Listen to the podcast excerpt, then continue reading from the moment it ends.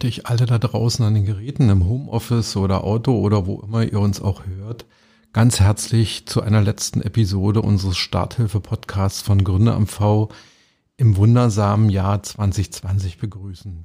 Vor genau einem Jahr haben wir unseren Podcast aus der Taufe gehoben. Und ich habe eine ganze Reihe ausgesprochen spannender Gesprächspartnerinnen vor mein Mikrofon bekommen. Eigentlich war dann alles für unseren ersten Live-Podcast im November ganz anders geplant. Wir mussten die Idee mehrfach über den Haufen schmeißen und neu denken. Immer wieder änderten sich die äußeren Bedingungen, die uns allen das Covid-19-Virus so diktierte. Schließlich ist bis zur letzten Minute nach Murphys Gesetz so ziemlich alles schiefgegangen, was hätte schief gehen können. Und schließlich konnte ich noch drei unserer eingeladenen Gesprächspartner auf einem virtuellen Podium aus verschiedenen Orten Mecklenburg-Vorpommerns zusammenschalten.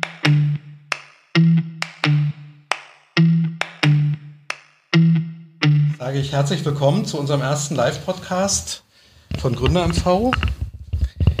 Eigentlich äh, wollten wir das alles anders machen und es war anders geplant. Es sollte eigentlich eine wirkliche Live-Veranstaltung mit einem auf einem Podium stattfinden mit Publikum, aber wir haben dann mehrfach das Konzept über den Haufen geworfen und äh, sind letztendlich nach den äh, letzten Corona-Regelverschärfungen dazu gekommen, dass wir das versuchen wollen, halt in dieser Form mit einem Videokonferenzsystem zu machen.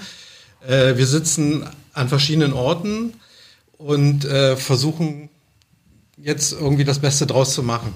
Wir haben ja im Augenblick die Gründerwoche Deutschland und äh, in diesem Rahmen findet dieser Live-Podcast auch statt. Wir wollen gerne der Frage nachgehen, was bietet das Gründerökosystem Mecklenburg-Vorpommern und was fehlt? Dazu hatte ich mir also Gesprächspartner auf das virtuelle Podium eingeladen, die in unterschiedlicher Weise mit Gründungen in unserem Bundesland zu tun haben. Die verschiedene Perspektiven auf die Gründerszene in Wismar, in Rostock, in Stralsund, in Greifswald, in Neubrandenburg haben, natürlich auch im ländlichen Raum. Aber das Gründergeschehen und die Startup-Szene in Rostock, Wismar, Schwerin, Greifswald und Neubrandenburg aus ihrer jeweiligen Perspektive recht gut kennen sollten. Das sind die Unternehmerin Katharina Klausum, Yvette Dinse von Frauen in der Wirtschaft und Dr. Carsten Mahnholz, der Mitgründer des Startups Kult Plasmatech aus Greifswald.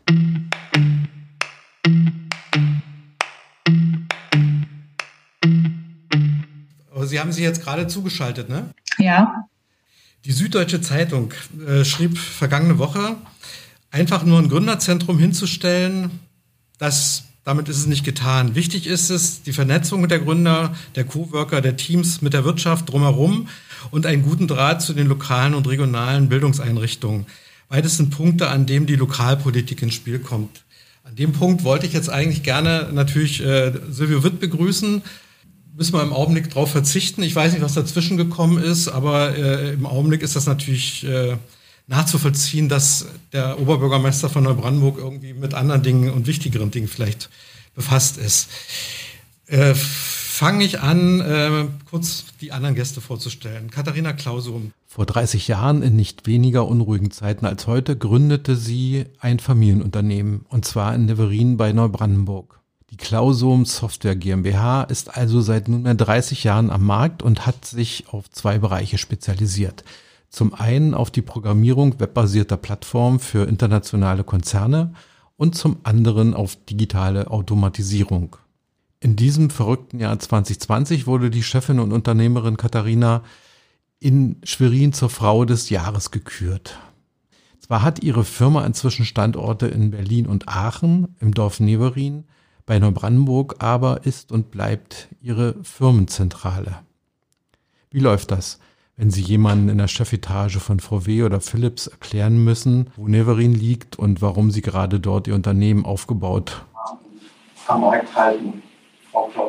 Also ich bin in der glücklichen Lage, dass mein Unternehmen ja ähm, schon immer in der Digitalisierung tätig ist und somit auch relativ unabhängig davon ist, ähm, wo der Standort ist. Das heißt, ich kann den Standort als Gründer selbst wählen und ich habe ihn so gewählt, dass er für mich am besten ist. Für mein Gefühl, für mein Lebensgefühl, weil ich das schon auch langfristig auch äh, machen wollte, in der Familie natürlich Familie und Beruf äh, zu verbinden. Und das war an dem Standort für mich das äh, Ideale. Ein internationales Unternehmen hat das früher nicht verstanden, das ist richtig. Da waren wir ähm, angehalten, sehr viel zu fahren. Also da war die Autoindustrie bei uns also wirklich zu Hause. Wir haben unheimlich viele Kilometer geschrubbt, weil die nächsten Kunden meistens so im Umkreis von 750 Kilometern zu finden waren und sind viel im Ausland gewesen. Also als meine Gründerzeit war, ist einer der Familie immer unterwegs gewesen und war direkt beim Kunden. Das hat sich in den letzten Jahren natürlich enorm gewandelt. Wir haben ja schon IT gemacht, bevor das Internet geboren wurde. Erstaunlicherweise ging das schon damals. Wundere ich mich, wie haben wir das damals gemacht? Aber wir haben alles, alles mitgekriegt, was, was so am Anfang auch war. Und ähm, eigentlich ist die besondere Leistung des Unternehmens jetzt so viele Jahre immer ganz vorne mit dabei zu sein und alle Trends praktisch vorauszuahnen und mitzumachen, die Schulung der Mitarbeiter, die Organisationsentwicklung zu halten. Und im Moment ist wirklich der Standort das vom Kunden, dem ist es völlig egal. Es gibt bestimmte Voraussetzungen, die da sein müssen. Und wenn die da sind, dann ist Niverin bei Neubrandenburg genauso gut wie Kudamm in Berlin oder vielleicht sogar besser, weil man besser parken kann oder besser uns erreichen kann.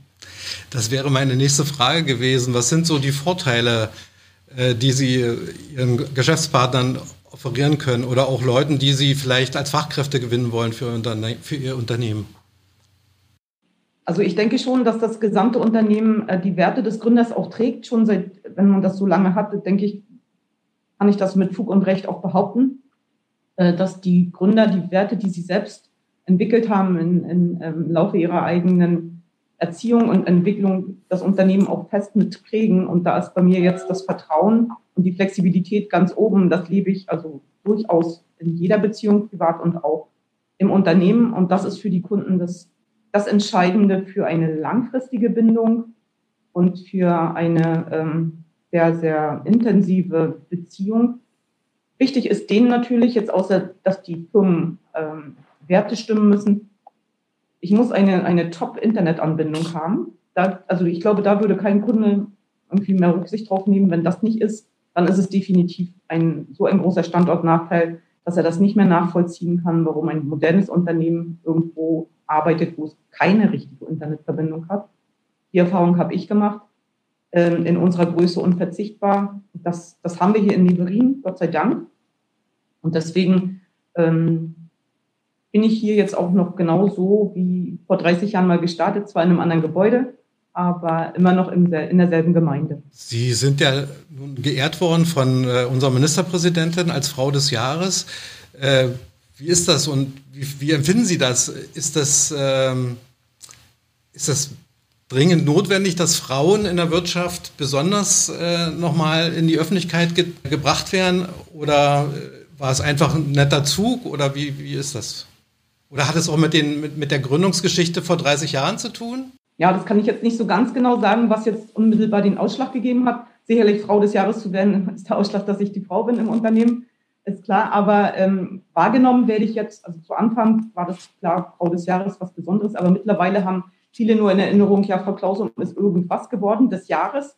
Und da sagt man nie mehr, Frau Klausum, Sie sind Frau des Jahres. Die meisten, die meisten Leute sagen, Sie sind Unternehmer des Jahres, obwohl das jetzt gar nicht stimmt, weil ich äh, mehr als Unternehmer wahrgenommen werde als als Frau. Ähm, ich finde es schon richtig, dass das jetzt ähm, mal als ähm, rausgestellt wurde. In meinem Bereich ist das durchaus normal und selbstverständlich auch, dass die Frauen mittlerweile vollkommen parallel agieren. Ich habe das Glück, dass auch auf Kundenseite sehr viele ganz junge Frauen auch arbeiten, die in der IT studiert haben und da in, im Controlling oder sonst wo irgendwo im ähm, Deployment oder im äh, Anforderungsmanagement tätig sind. Ja, es sind wenig so Programmiererinnen, die jetzt rein coden. Es sind mehr so in, in anderen Bereichen die Frauen tätig. So ist das aber auch bei mir sodass auch hier die jungen Frauen ganz normal als Ansprechpartner da sind und ich auch nicht mehr das Gefühl habe, dass ich irgendwo meinen Mann erstmal hinschicken muss, ähm, weil der Kunde lieber mit einem, mit einem Mann redet als, als mit mir. Das ist, mag sein, vielleicht ähm, der Branche geschuldet. Ähm, in der Vergangenheit war das ganz anders, habe ich ganz andere Erfahrungen gemacht, gleich zu Anfang. Da will man gar nicht drüber nachdenken. Und ähm, Die zweite Sache, die man als Frau des Jahres auch äh, gerne empfängt, ist, wenn äh, gewürdigt wird, dass eine Frau ihr Unternehmen vielleicht auch so führt, dass es besonders viel wiedergibt an alle anderen Stakeholder, die hier noch be beteiligt sind. Das kann der Sportverein sein, das kann die Gemeinde sein oder auch, das sind auch äh, junge Start-up, die man fördert, die man vielleicht Ausgründungen aus dem Unternehmen, je nachdem was ist. Und äh, dass das nochmal gewürdigt wurde, fand ich schon sehr, also hat mich sehr ergriffen und habe ich mich sehr darüber gefreut. Mhm. Äh, Dr. Carsten Mahnholz, wie viele Frauen gibt es bei Kult Plasma Tech? Eine. Und die kümmert sich um die Zahlen. Okay. Das ist eigentlich erstmal, hat das gar keinen besonderen Hintergrund. Wir sind ja eine Ausgründung aus dem Leibniz-Institut hier und äh, in der Arbeitsgruppe, die Grundlage geschaffen hat für die Firma, war letzten Endes, äh, waren drei Männer äh, beschäftigt und deswegen gab es ähm, sozusagen dann letzten Endes äh, die auch als Gründer und darum herum ähm, haben wir erstmal ähm, unser Team ja sowieso auf sieben Leute ähm, hochskaliert dann in den Laufe der letzten Jahre. Und ähm, ich bemühe mich, Einstellungen eigentlich geschlechtsunabhängig zu machen, wer der Beste für den Job ist. Und wenn man dann äh, äh sozusagen ähm, gerade jetzt äh, bei Silke, wenn die Ahnung von Zahlen hat und einfach die Beste auf dem Gebiet ist, dann wird dies. Und äh, ich glaube, das ist ganz, ganz wichtig, dass man heutzutage nicht äh, ähm, geschlechtsspezifisch anfängt zu überlegen, sondern äh, sich anschaut, wer passt am besten und äh, wo harmoniert es am besten. Und äh, ich kann auch sagen, dass wir jetzt gerade darüber geredet haben, äh, die nächste Frau einzustellen, aber auch nicht, weil es eine Frau ist, sondern weil die sehr gut ist in dem, was sie macht. Und deswegen.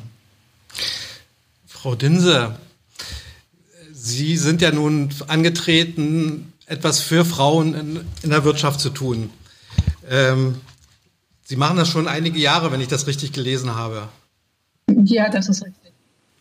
Äh, warum ist das dringend notwendig?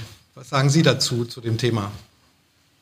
Ja, äh, ich habe die beiden Beiträge hier sehr verfolgt und ähm, muss tatsächlich sagen, dass äh, wir in unseren ähm, Netzwerkveranstaltungen, aber auch auf großen Konferenzen immer wieder feststellen müssen und hören müssen, dass äh, diese äh, Firmen oder die Sichtweise in diesen Firmen äh, leider noch nicht überall so ist, dass eben gesagt wird, jawohl, äh, diejenige, derjenige, der eben die beste Eignung dafür hat, der die beste Kompetenz dafür hat, diejenige, derjenige soll bitte schön dann auch diese Stelle bekommen.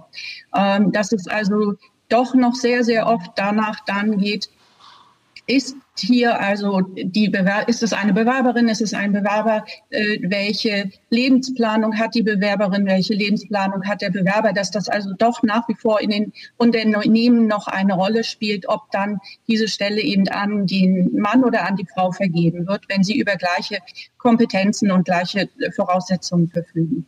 Das ist die eine Seite. Und die andere Seite, warum wir sagen, dass es nach wie vor wichtig ist, äh, hier einfach auch das Signal zu setzen, dass es ähm, Selbstständigkeit, äh, eigenes Agieren von, eigenes Führen von Firmen, äh, dass es da immer noch auch äh, besten Beispielen oder guten Beispielen bedarf, einfach damit es noch weiterhin noch ähm, Nachfolgerinnen dafür gibt, dass also auch weiterhin dafür noch mobilisiert wird, dass äh, Gründung eine Alternative zur abhängigen Beschäftigung ist und das auch, obwohl eben noch dann äh, gerade für die Frauen eben Familienaufgaben oder eben auch Pflegeaufgaben zu bewältigen sind und sie nochmal ein viel, viel äh, umfangreichere Anforderungen an den äh, Alltag erfüllen müssen, als wir das mit oftmals bei den Gründern feststellen.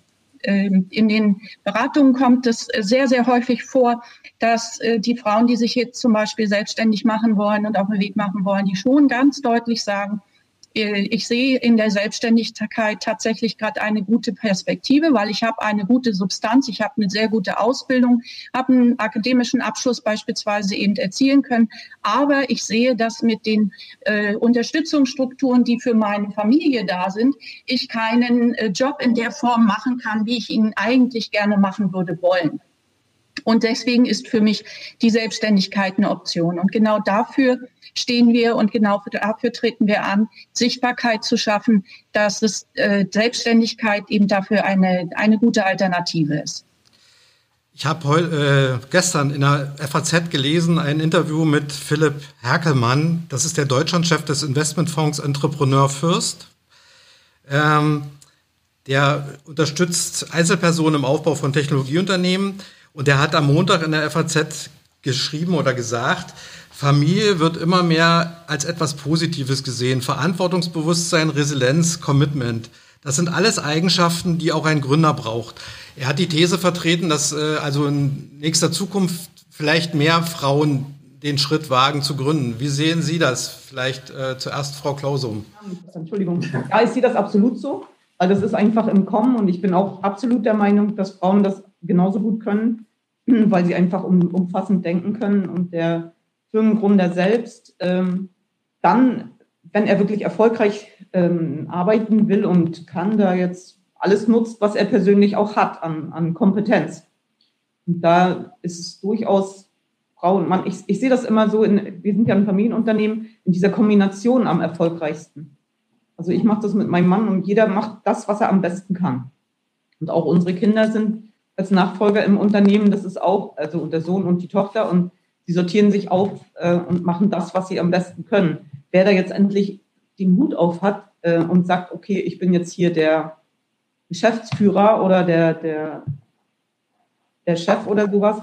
Ich denke, das wird zukünftig nicht mehr ganz so im Vordergrund stehen, weil dieses gemeinschaftliche Arbeiten und jeder macht das, was er am besten kann und ähm, hat dann auch den Effekt daraus, das wird in der Zukunft größere Bedeutung haben. Ich sehe das bei uns im Unternehmen jetzt schon so, dass wenn wir Fachkräfte werben und sich jemand hier bei uns bewirbt, dass er sich nicht auf eine bestimmte Stelle bewirbt. Also ich bin jetzt genau der Software-Tester oder der Software-Java-Entwickler oder der Backend-Frontend, was weiß ich.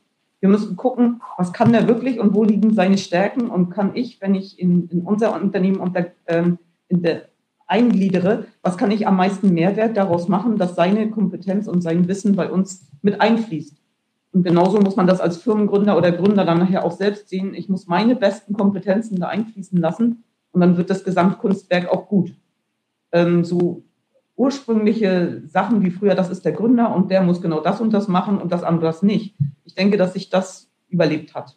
Es ist auch nicht so, dass ein Gründer jetzt sagen muss, okay, ich muss jetzt hier 60 Stunden arbeiten die Woche.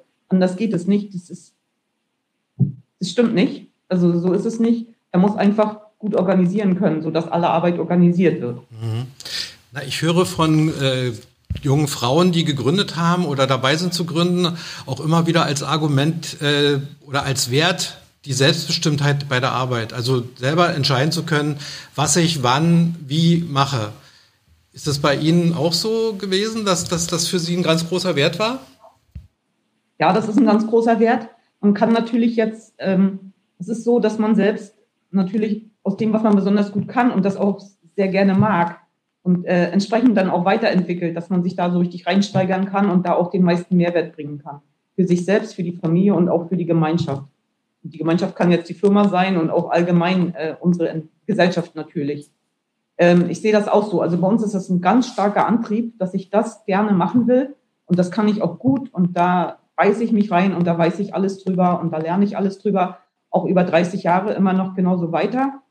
Ähm, und dann ist das dann ist das ein, ein erfolgversprechendes Konzept aus meiner Sicht.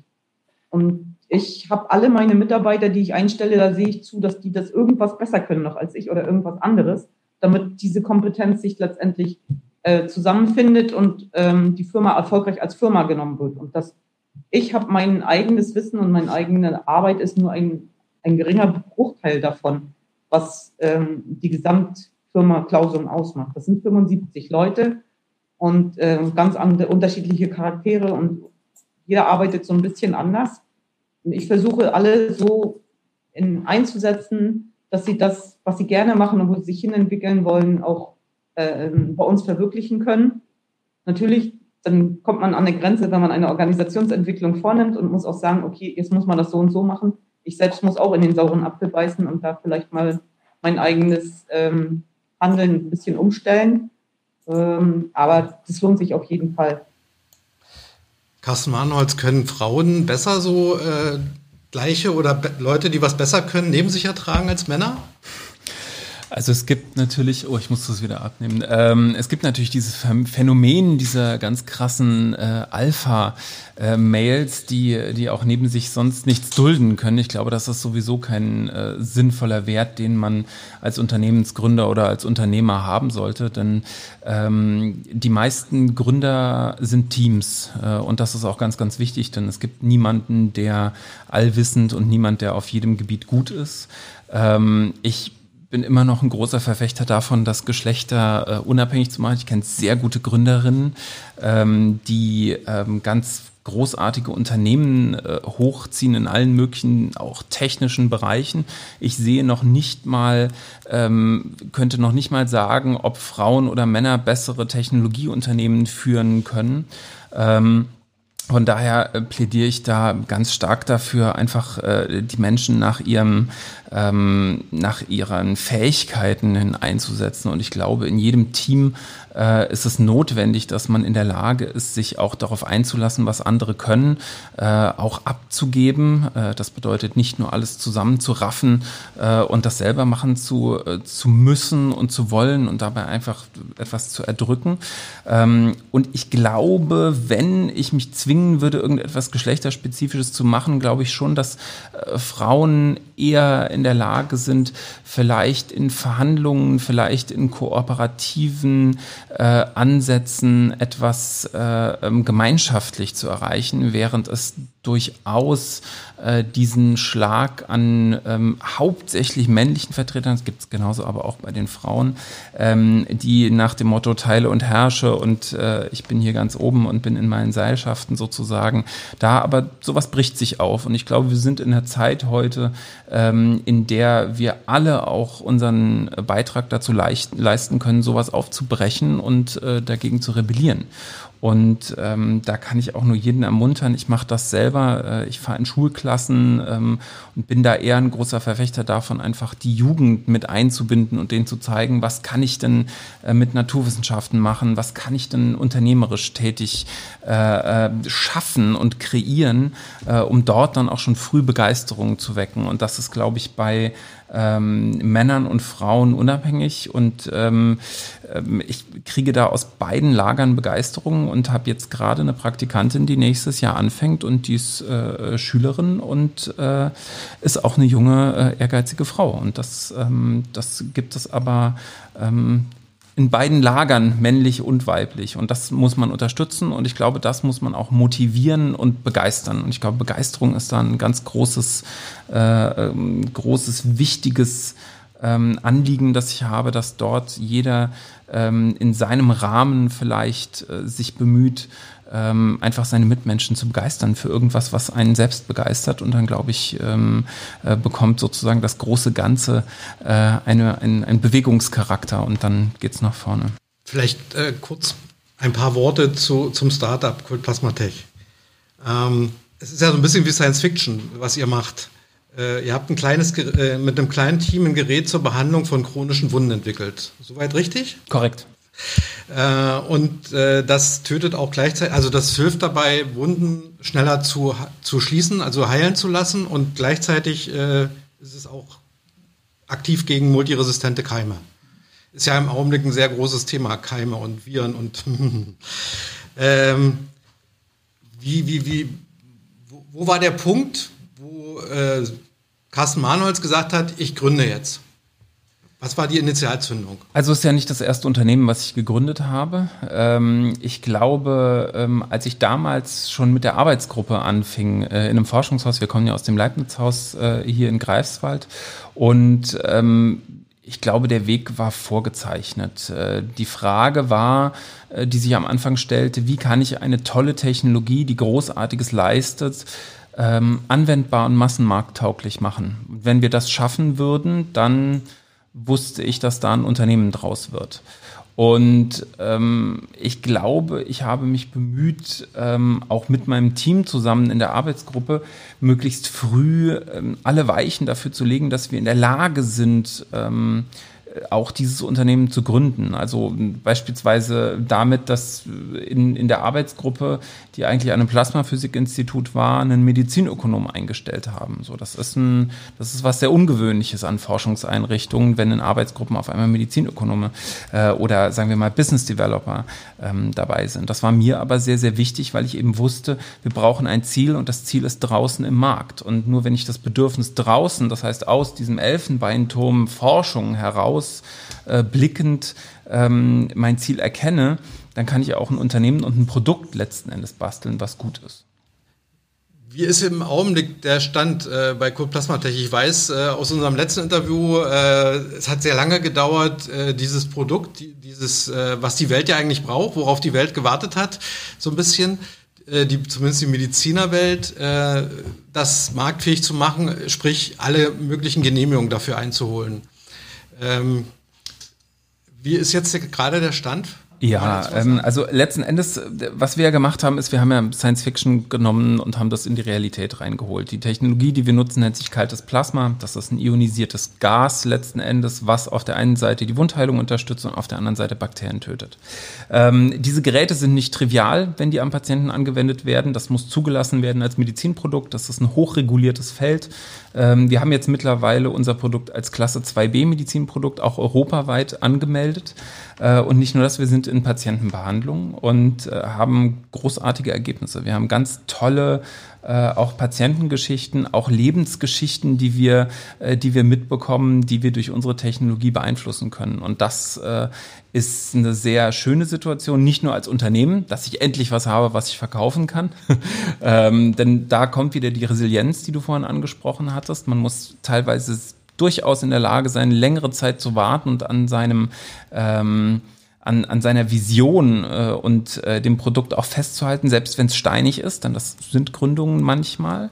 Ähm, deswegen hilft es auch ungemein, sich eher als Problemlöser zu verstehen, als davon auszugehen, dass das alles wie Butter durchgehen wird. Ich glaube, kein und keine Unternehmung wird, äh, wird ganz einfach dahin plätschern funktionieren, sondern es gibt immer wieder Hochs und Tiefs. Und du hast eine angesprochen und das war äh, die Umstellung der MDR, dieser Medical Device Regulation, einer EU-Regulierung für Medizinprodukte.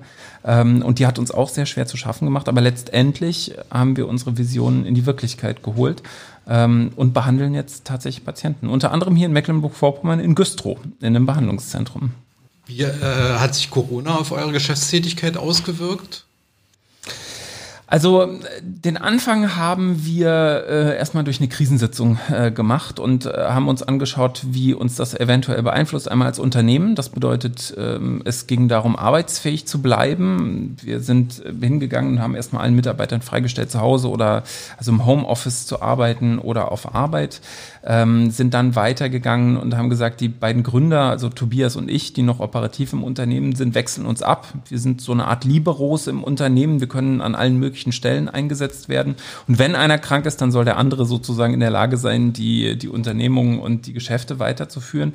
Das haben wir auch ganz gut geschafft und letzten Endes bin ich der Einzige, der, ähm, wenn es denn geht und wenn es nicht vermeidbar ist, dann doch reist. Ähm, denn äh, unser Gerät lässt sich auch zur De Dekontamination einsetzen und die Patienten sind da, die müssen versorgt werden. Ähm, und von daher äh, bin ich so der Einzige, der unter allen möglichen Auflagen und äh, Einhaltung von Abständen und so weiter ähm, reist. Und ansonsten hat sich Corona maximal äh, bei den Zulieferern von uns äh, bemerkbar gemacht, die ja durchaus manchmal Teile aus China äh, äh bekommen haben, die sie dann in Deutschland verbaut haben. Heutzutage werden Platinen und sowas wird, wird im Endeffekt äh, in Asien äh, zumindest Bauteile dafür gemacht. Und da mussten wir dann äh, entweder Wartezeiten oder mussten uns schnell um, um andere Zulieferer kümmern, dass, dass wir dort auch äh, im Endeffekt weiter produzieren konnten. Aber ansonsten ist unser Geschäftsmodell eigentlich unabhängig. Die Patienten sind da, den Patienten muss geholfen werden ähm, und das gesamte Gesundheitssystem steht. Von daher ähm, geht alles weiter. Es geht vielleicht etwas langsamer, als man das vorher gewohnt ist, weil einfach äh, das System auch sehr beschäftigt ist mit Corona und dementsprechend äh, gerade bei solchen chronischen und bei Wundpatienten dann äh, eher die Priorität nach hinten rutscht ähm, und natürlich ein lebensbedrohlicher Fall dann vorgezogen wird. Aber im Prinzip läuft das alles weiter. Wir haben unsere Zulassung während des ersten Lockdowns bekommen, sind sozusagen ein Unternehmen des Lockdowns, äh, ähm, da wir nichts anderes kennen und selbst da funktioniert es. Also dann freue ich mich schon auf die Zeit, wenn kein Lockdown mehr da ist.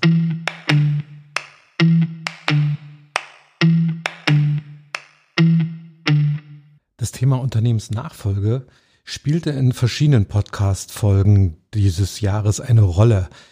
Egal, ob es sich um Preise oder um Finanzierung drehte oder eben auch um Frauen, die gründen und starten wollen. Gerade von Katharina Klausum wollte ich gern wissen, wie das in Ihrem Unternehmen gehandhabt wird mit der Nachfolge. Ach, Unternehmen nachkommen. Hm?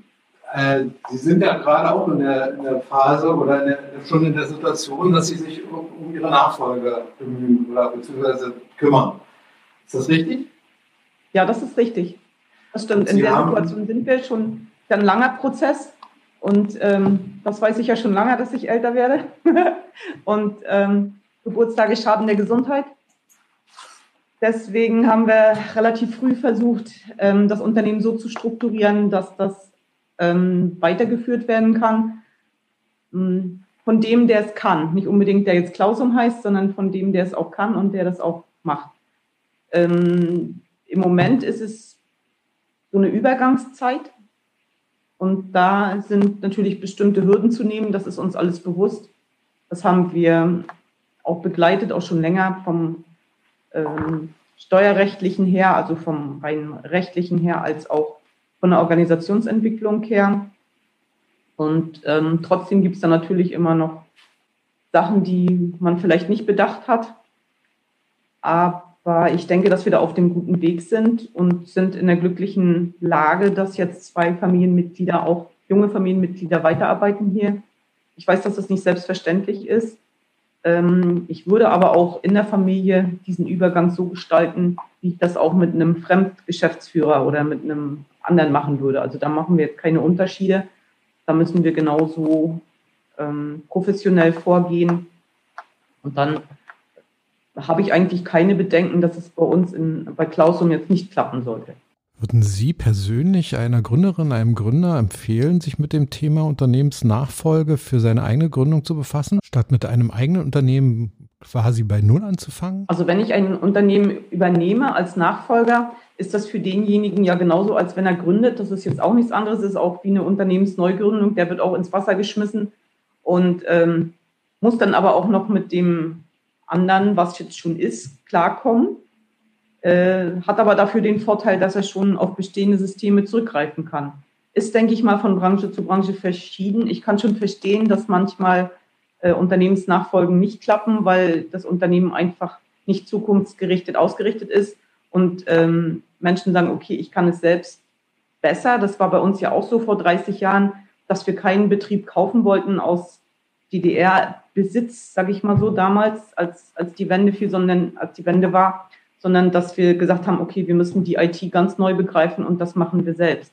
Was natürlich auch damals in dieser rubeligen Zeit vor 30 Jahren ähm, auch mit geringerem Einsatz von finanziellen Mitteln auch gelang. Ich weiß nicht, ob das jetzt heute noch so ist. Ich habe die Erfahrung gemacht mit den Gründern, die wir begleiten, dass das nicht so ist. Also dass schon ein heftiger finanzieller Background auch da sein muss.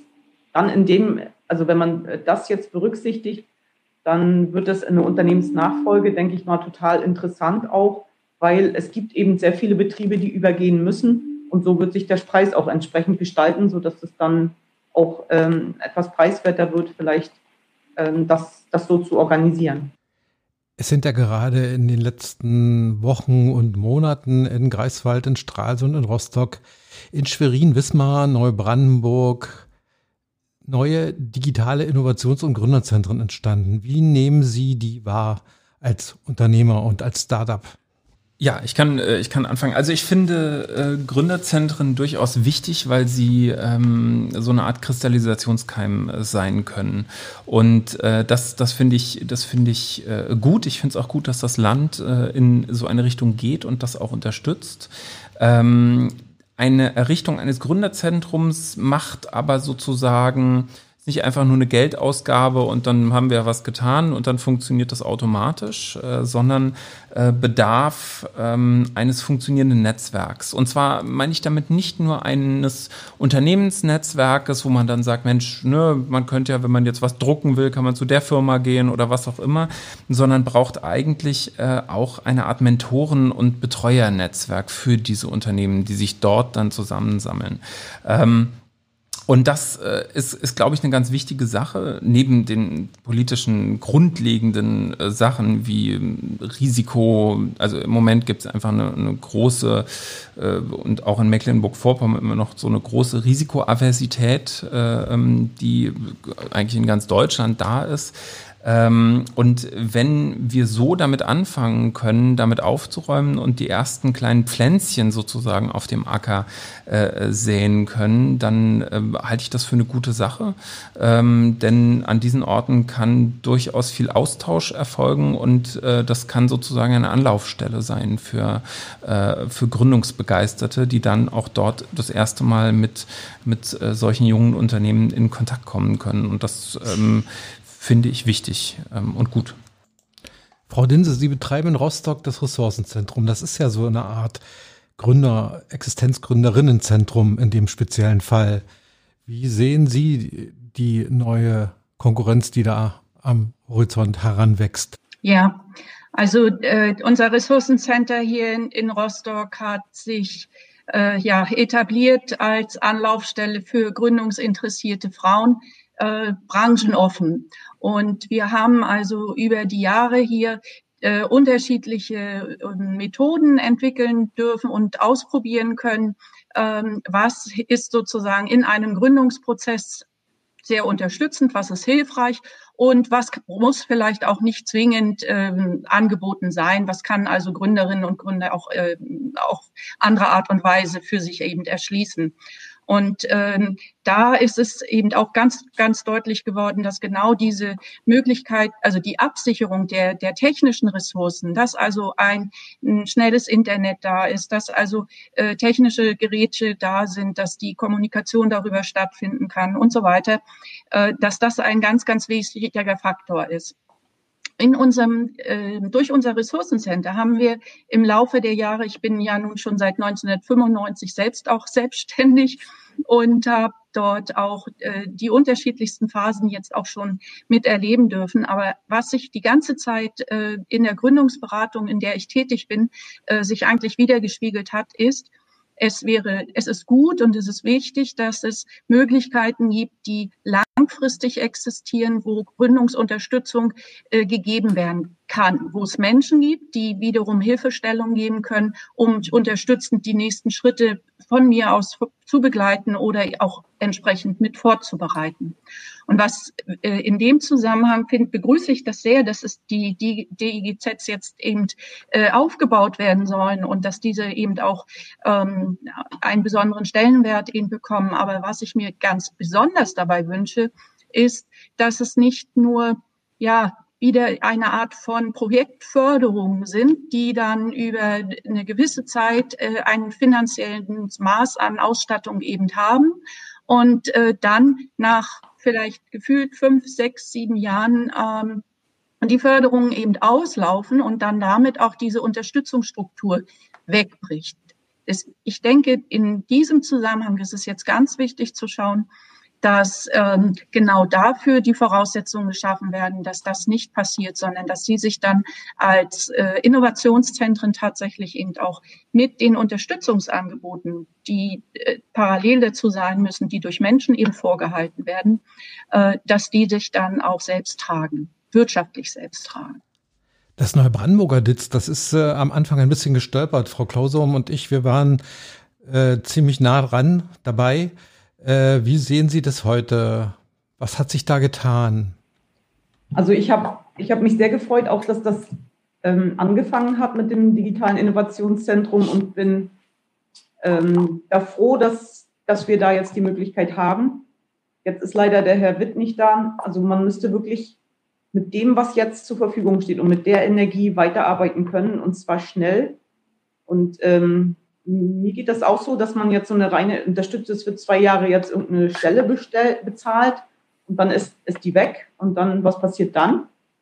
Ich bin absolut auch ein Fan davon, weil unsere Firma ist jetzt richtig, auch richtig dafür und würde auch ähm, als Mentor und auch als Gedankengeber und auch als Profi, also ich würde auch davon profitieren als Unternehmen, dass da junge Leute irgendwas entwickeln können, ohne jetzt vielleicht gleich so finanziell sich übernehmen zu müssen.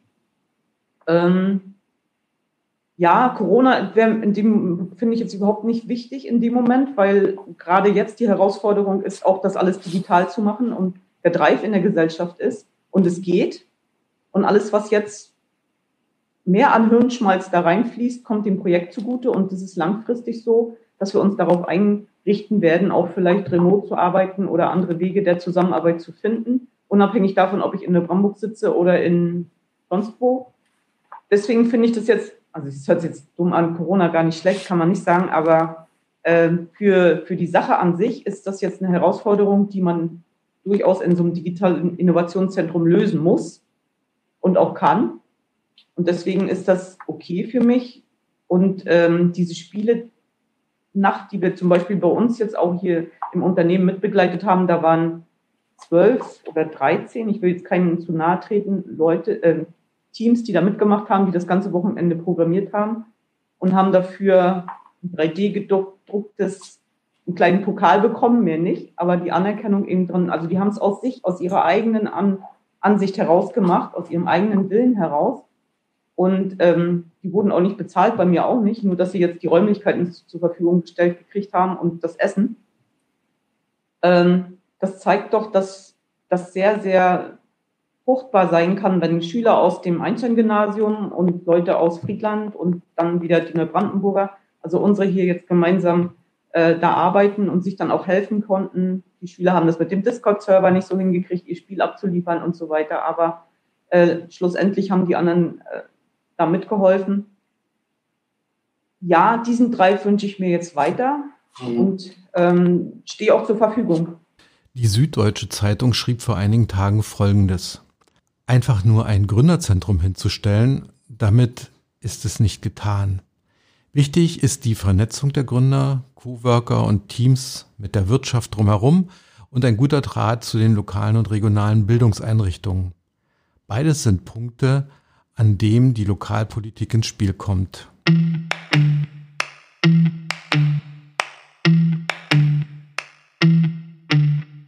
Carsten Mahnholz hat mir in meinem ersten Interview mit ihm für diesen Podcast ziemlich schnell klargemacht, wie unwichtig ihm selbst Titel und Autoritäten sind. Daher duzen wir uns auch. Auch wenn Carsten einen Doktortitel in Chemie sowie Masterabschlüsse in Biologie und Wirtschaftswissenschaften besitzt.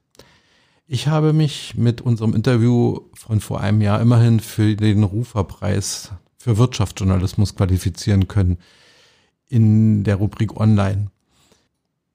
Eine Urkunde der Industrie- und Handelskammern des Landes schmückt seit dem Spätsommer unser Büro. Mit seinem Startup Plasmatech holte er Science-Fiction-Ideen in die Wirklichkeit. Sein kleines Team hat ein Gerät für die Behandlung von chronischen Wunden entwickelt, das gleichzeitig multiresistente Keime abtötet. Du sagst anderen Gründern und Gründerinnen immer wieder, hör nicht drauf, wenn dir alle sagen, das wird nicht funktionieren sollten sich etwa Leute mit einer grandiosen Geschäftsidee keinen Rat vom Fachmann oder der Fachfrau holen? Nee, ähm, das äh, ist letzten Endes erstmal so, dass man, äh, wenn man als Gründer anfängt, äh, dann ähm, hat man eine Idee, dann hat man eine Vision. Und ähm, es gibt genauso wie die Menschen um einen herum, die einen damit unterstützen, die einem Hilfe anbieten, die einem ähm, auch einen, einen gewissen Weg sozusagen vorbauen, äh, immer wieder Menschen, die einem sagen, Mensch, also das ist ja vollkommen fantastisch, was du dir hier vorstellst, das, das kann gar nicht funktionieren, müsst ja was riesengroßes daraus bauen und so weiter. Und ich glaube, es geht da eher um Motivation und Demotivation. Ähm, ich glaube, dass man als Gründer auf der einen Seite eine gute Balance haben muss zwischen auf welche Tipps höre ich, was bringt mich weiter, was hilft mir sozusagen, mich, mein Unternehmen, äh, meine Visionen zu entwickeln.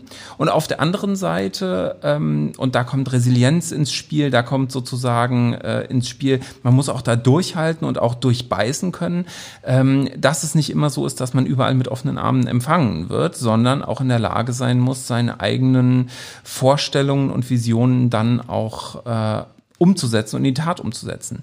Letzten Endes glaube ich, als Gründer darf man erstmal nicht erwarten, dass andere Leute für einen die Arbeit machen, sondern man ist Gründer, um Freiheiten zu haben, also zu tun und zu lassen, was man möchte, aber auch die Verantwortung dafür zu tragen und auch die Verantwortung für die Umsetzung davon zu haben. Also ähm, ich glaube auch, dass es hm, keine richtige Ansicht ist, äh, nur weil ich in einem Gründungscenter bin, nur weil ich in einer äh, Gruppierung drin bin, dass ich dann alle Viere von mir strecken kann und alle anderen für mich arbeiten lassen kann, sondern ähm, ich habe sowas wie Nährboden, auf dem ich jetzt selbst arbeiten kann und auf dem ich sozusagen meine Arbeit oder wie an dem Beckenrand äh, durchaus reflektieren lassen kann und so weiter. Letzten Endes verantwortlich für den Erfolg oder für den Misserfolg von dem Ganzen bin ich. Und ich muss wissen, auf was ich höre und auf was ich nicht höre. Und um sozusagen nochmal zu relativieren, auch was du vorhin sagtest, mit äh, äh, muss ich jetzt nicht mehr auf den Rat von Experten hören. Ich glaube, es ist sehr, sehr sinnvoll, auf Rat von Experten zu hören ähm, und zu reflektieren. Die Entscheidung, was nun das Richtige ist und was das Falsche ist, das trifft der Gründer selber. Und entweder es funktioniert dann oder es funktioniert nicht. Und Gründer, die erfolgreich sind, sind sehr gut in diesem Auswählen zwischen, diese Information bringt mich weiter, das hilft mir. Selbst wenn sie Kritik ist, dann, ähm, also ich kann mal so ein bisschen aus, äh, also ich mache das so, dass ich liebend gerne Kritik suche. Ich mag es, wenn Menschen mich kritisieren, weil die mir damit weiterhelfen. Wenn ich die Kritik als unbegründet oder was auch immer nicht rausbekomme, gut, super, dann, dann weiß ich das jetzt. Ähm, wenn aber jemand mir konstruktiv Kritik gibt oder kritisch dem gegenübersteht, was, was ich tue, dann gehe ich zu dem hin und frage, Mensch, warum findest du denn das scheiße, was ich mache? Erzähl mir mal, was daran nicht passt und dann kann ich mich dafür engagieren, dass es passt. Ähm, und sowas bringt einen dann weiter nach vorne. Und von daher durchaus Expertenrat ist wichtig. Ich weiß nicht alles, niemand weiß alles und wir brauchen alle jemanden, der einen den Weg zeigt. Übrigens eine sehr interessante Art und Weise und das ist immer ein Tipp für alle Gründer. Ähm, macht Businessplan-Wettbewerbe, holt euch die Coaches rein, äh, unterhaltet euch mit Unternehmern, nehmt den Telefonhörer in die Hand und ruft jemanden an. Wenn mich jemand anruft, ich nehme mir Zeit für die Leute. Ob das jetzt ein Patient ist, der anruft, oder ob das ein, äh, ein Mitgründer ist, der sagt, Mensch, ich brauche gerade ein bisschen Motivation, ich weiß gerade nicht, wo ich hin muss und so, dann nehme ich mir auch eine Stunde Zeit. Und das machen ganz, ganz viele andere Unternehmer auch. Und ähm, ich glaube, dass, äh, ähm, dass es sich auch lohnt, diesen Rat einzuholen und dann auch ähm, letzten Endes man selber entscheiden muss, was hilft einem weiter, was hilft einem nicht weiter. Eine Frage an die erfahrene Unternehmerin, was können gestandene Unternehmen von Startups lernen? Ähm, ja. Daraus, dass ich zögere, sehen Sie mein, meine Arroganz, die ich aus 30 Jahren hier beziehe. Da schäme ich mich jetzt ein bisschen für. Ich weiß aber, dass das gibt. Also einmal ähm, neu anzufangen und das alles nicht ganz so ernst zu nehmen. Wobei das jetzt weniger der Startup und das, äh, das ein, alteingesessene Unternehmen ist, sondern eher, dass die Startup-Leute meistens sehr junge Leute sind und ich eher von, von der Jugend lerne, wie die mit dem Berufsleben umgeht und das vielleicht nicht so streng vermischt, wie ich das mal gemacht habe am Anfang, dass das meine eigene Existenz da bedeuten soll, sondern dass man äh, da durchaus seine eigene äh, Existenz nicht daran hängt, ob jetzt genau dieser Vorgang, dem, dieser Prozess erfolgreich wird oder nicht. Also das ähm, da, dadurch ein größeres Risikobereitschaft einzugehen, ähm, das kann man davon lernen und äh, dieser unbedingte Wille weiterzumachen, durchzuhalten, egal wie der Wind auch gerade bläst. Frage aus aktuellem Anlass. Die Wirtschaft wird ja gerade ganz hart durch ein Virus gebeutelt. Wird uns die Corona-Krise, was meinen Sie, in Zukunft mehr Gründungen bringen oder weniger? Also ich denke, dass die Corona-Krise gerade die Gründungen befeuern sollte, weil ähm, Es ist einfach wichtig, dass man die Idee jetzt äh, in Ruhe vielleicht sich überlegt. Vielleicht hat man da auch ein bisschen mehr Zeit dazu, das vorzubereiten und dann ähm, das nutzt, dass die Krise jetzt nicht nur eine Krise der Unternehmen ist, sondern vielleicht uns auch ein, ein Innovationsschub allgemein in der Gesellschaft beschert, dass also wesentlich ähm, größerer Anteil auf die Digitalisierung der Wirtschaft gelegt wird, auf Effizienz, dass ähm, sich wieder darauf besonnen wird, auch Märkte hier direkt vor Ort, dass die zum Tragen kommen mehr. Und deswegen verspreche ich mir eigentlich eine, eine verbesserte Möglichkeit ähm, zu gründen. Und ich bin natürlich jetzt kein, also kein Glaskugelleser, wie lange das jetzt hier noch so geht. Das ist sicherlich auch abhängig davon, wie lange wir unter dieser Krise noch leiden werden, wann es die Impfung gibt, wann man wieder ähm, besser hochstarten kann. Aber ich denke, dass wenn die Bundesregierung und die Landesregierung jetzt auch die richtigen Weichen stellen und ähm, die richtigen Sachen auch fördern, dass dann eine Gründung vielleicht uns überraschen wird. Und äh, ich hoffe darauf, dass das für viele dann ein Startschuss sein könnte. Ähm, dann mache ich mal weiter. Also ich glaube, systemisch gesehen sind sich äh, verändernde Systeme, und das haben wir ja gerade eben, wir haben große Veränderungen in unseren, äh, bis hin zu gesellschaftlichen Veränderungen, die wir gerade haben. Ich glaube, das ist immer ein guter Ausgangspunkt für Innovationen, für ähm, kleine agile ähm, Einheiten, die sozusagen dann aus so einer Situation ähm, auch ökonomisch gesehen äh, ein, ein profitables Geschäft bauen können. Ähm, von daher glaube ich durchaus, dass wenn es äh, große Umschwünge gibt, wenn es sozusagen große äußere Einflüsse gibt, dass das immer Chancen darstellt. Und das ist ja letzten Endes, dass ein Startup macht. Ein Startup baut sich Potenzial aus Risiko und Chance so. Und diese beiden Faktoren haben wir gerade, nämlich es gibt äh, äh, Risiko, es gibt sozusagen Chancen, die sich dadurch durch verändernde Umwelteinflüsse, nenne ich das jetzt mal, ähm, ergeben. Und daraus ergeben sich Potenziale. Und äh, das ist im Endeffekt wie so eine Art äh, ähm, kann eine Art Initialzündung für Startups sein. Ähm, und ich glaube auch, dass ähm, das eigentlich eine schönere Vorstellung ist, anstatt dass sich jeder jetzt sozusagen zu Hause verkriecht äh, und sagt, oh Gott, oh Gott, und jetzt bin ich im Lockdown und was auch immer.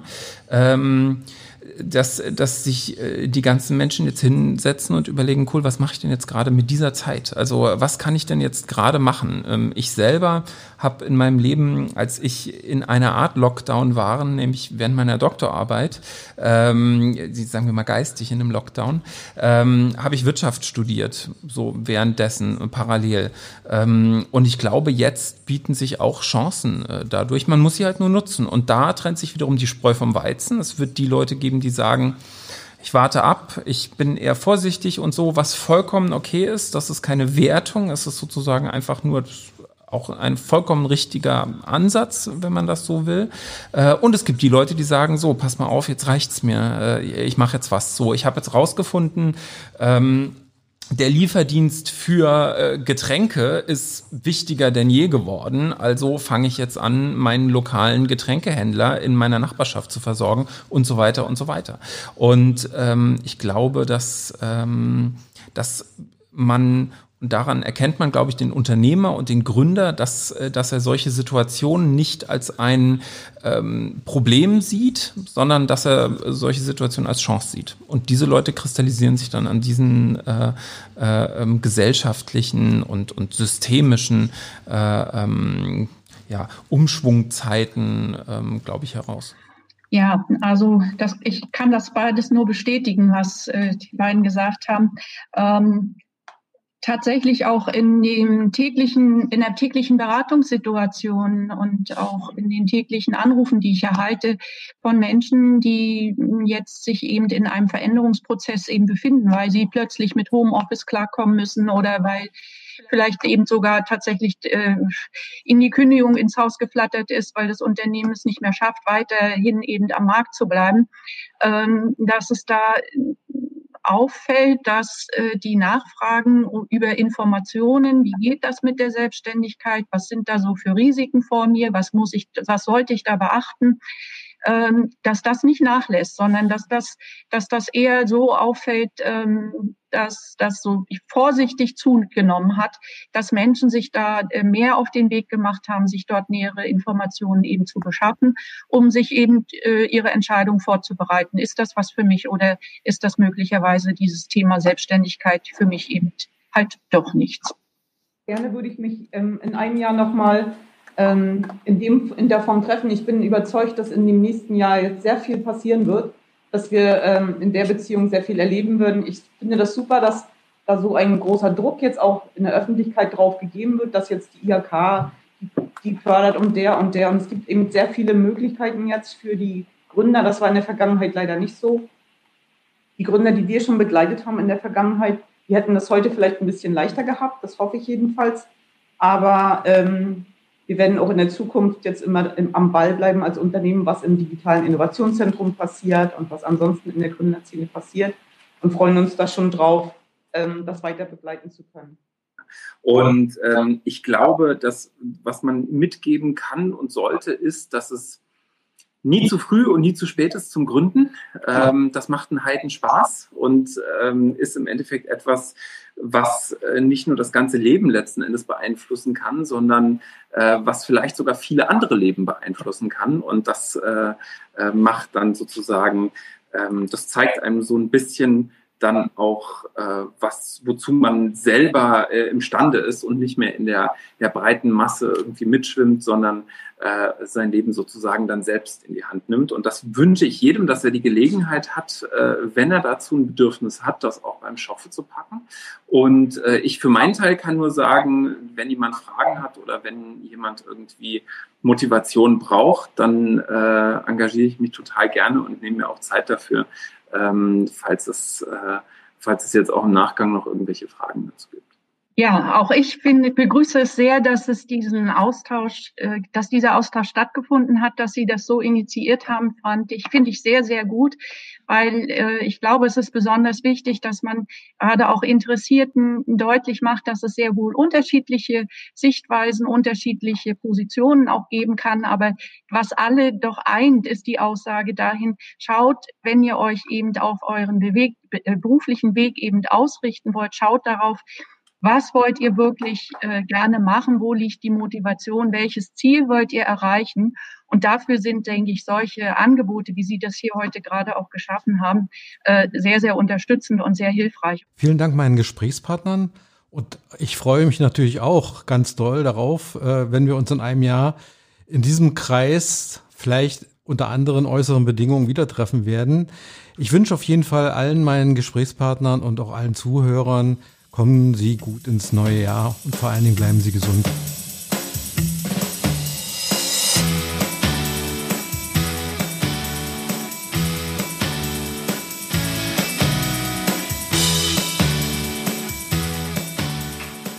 Ihr hörtet einen Starthilfe-Podcast von Gründer MV.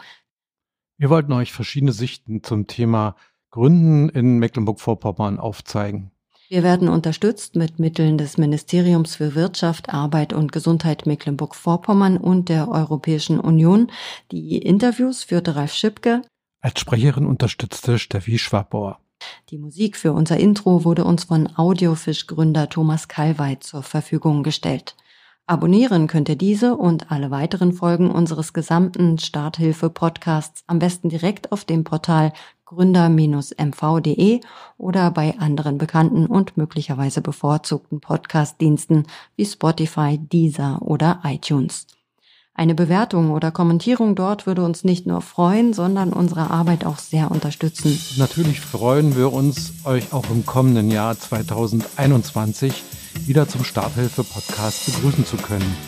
Wir wären auch sehr dankbar für Ideen oder Themenvorschläge aus euren Reihen bitte einfach per Mail an redaktion.gründer-mv.de. Ansonsten wünschen wir euch ein schönes Fest, wenn auch im kleinen Rahmen und kommt gesund ins neue Jahr.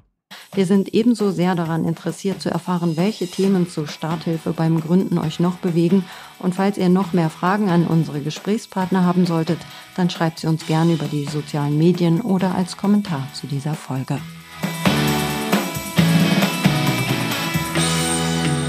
erfolgreich schwimmen. Gründerzentren und Schwimmbadbeckenränder haben mehr gemeinsam, als es scheint. Beide sind ein guter Ort zum Losschwimmen und, wenn es denn mal sein muss, um sich daran festzuhalten. Aber ins kalte Wasser muss schon jeder selber springen.